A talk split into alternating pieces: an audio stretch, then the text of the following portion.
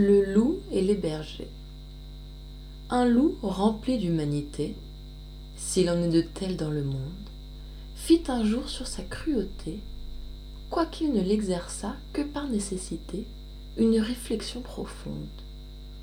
Je suis haï, dit-il. Et de qui? D'un chacun. Le loup est l'ennemi commun. Chien, chasseur, villageois s'assemblent pour sa perte. Jupiter est là-haut, étourdi de leurs cris. C'est par là que de loups l'Angleterre est déserte. On y mit notre tête à prix. Il n'est Aubereau qui ne fasse contre nous tel banc publié. Il n'est Marmot en crier que du loup aussitôt sa mère ne menace.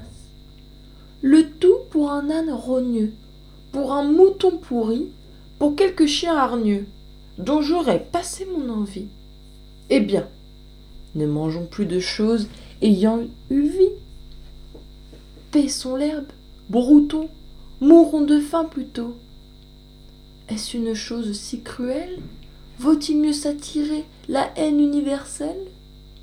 Disant ces mots, il vit des bergers, pour leur eau, mangeant un agneau cuit en broche. Oh oh dit-il, je me reproche le sang de cette gens, voilà ses gardiens, s'en repensant eux et leurs chiens. Et moi, loup, j'en ferai scrupule?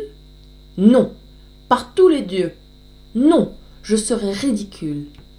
Thibault l'agnelet passera sans qu'à la broche je le mette. Et non seulement lui, mais la mère qu'il tête, et le père qu'il engendrera. Ce loup avait raison. Est-il dit qu'on nous voit faire festin de toute proie, manger les animaux, et nous les réduirons au mets de l'âge d'or autant que nous pourrons? Ils n'auront ni croc ni marmite, berger, berger. Le loup n'a tort que quand il n'est pas le plus fort. Voulez-vous qu'il vive en ermite?